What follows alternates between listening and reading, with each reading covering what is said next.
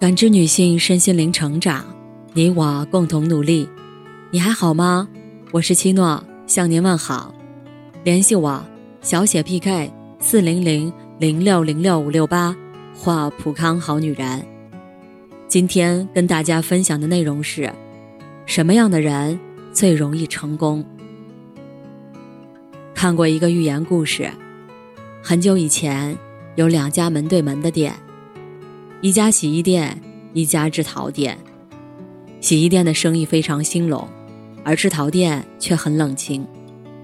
所以制陶匠内心越来越失衡，便起了歹意。他找到当朝丞相献言：洗衣匠有一门独特的手艺，能将黑象洗成白象。丞相一听十分欣喜，白象是吉祥的象征，能给国家带来好运。随即下命令，唤洗衣匠前来，把黑象洗成白象。接到命令的洗衣匠，天天愁云惨淡，无心做生意。陶匠是看在眼里，乐在心里。后来，洗衣匠妻子明白了缘由后，给他出了一个主意。次日，陶匠就收到了命令，务必在三天之内造出能装下大象的陶盆。一遍清洗。陶匠顿时傻眼了，自以为聪明的他，反而把自己算计到了自己设的局里。很多人都说，小聪明不是真聪明，聪明也不等于智慧。那么，应该怎么理解聪明？什么样的人最容易成功呢？国学大师南怀瑾是这样回答的。一个不玩弄自己的聪明，不耍手段，不动歪脑筋，诚恳老实的人。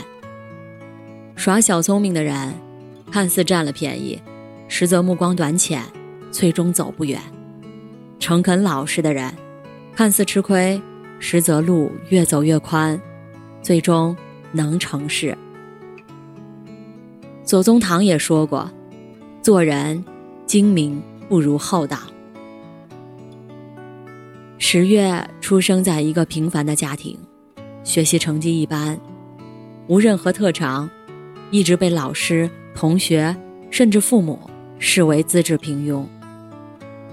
十月最大的爱好是历史，童年时就把上下五千年作为形影不离的伙伴。大学时更是把所有课余时间用于阅读史书。大学毕业考上了公务员。也很少参加休闲活动和社交应酬，工作之余的精力全部在历史研究上。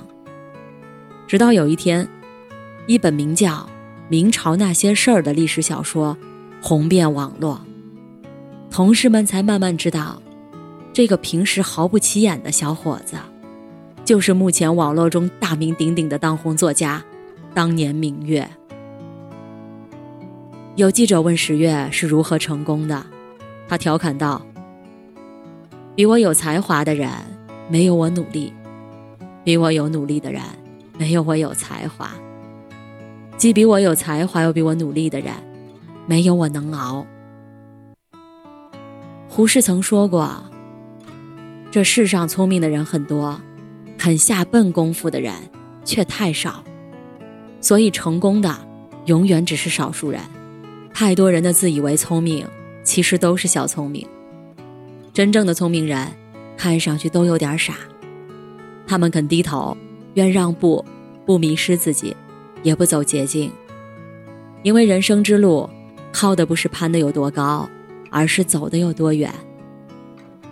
成功向来就没有捷径可言，只有走过了那些必经之路，经历了那些必受的磨难。才能一步步抵达终点。很喜欢一句话：“你日积月累的笨功夫，终究会成为别人的望尘莫及。”虽然现在的生活节奏很快，很多人都想加速，绕开弯路走捷径，不愿下笨功夫，也等不及打牢基础。但其实有时候，笨到极点就是聪明，拙到极点就成了巧。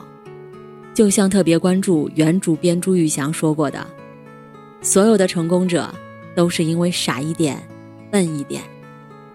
不是说天资不重要，而是心态、坚持、沉淀更重要。更何况，以大多数人的努力程度之低，根本轮不到讲天赋。因为成功需要足够的沉淀积累，才能厚积薄发。感谢您的收听和陪伴，如果喜欢，可以关注我、联系我，参与健康自测。我们下期再见。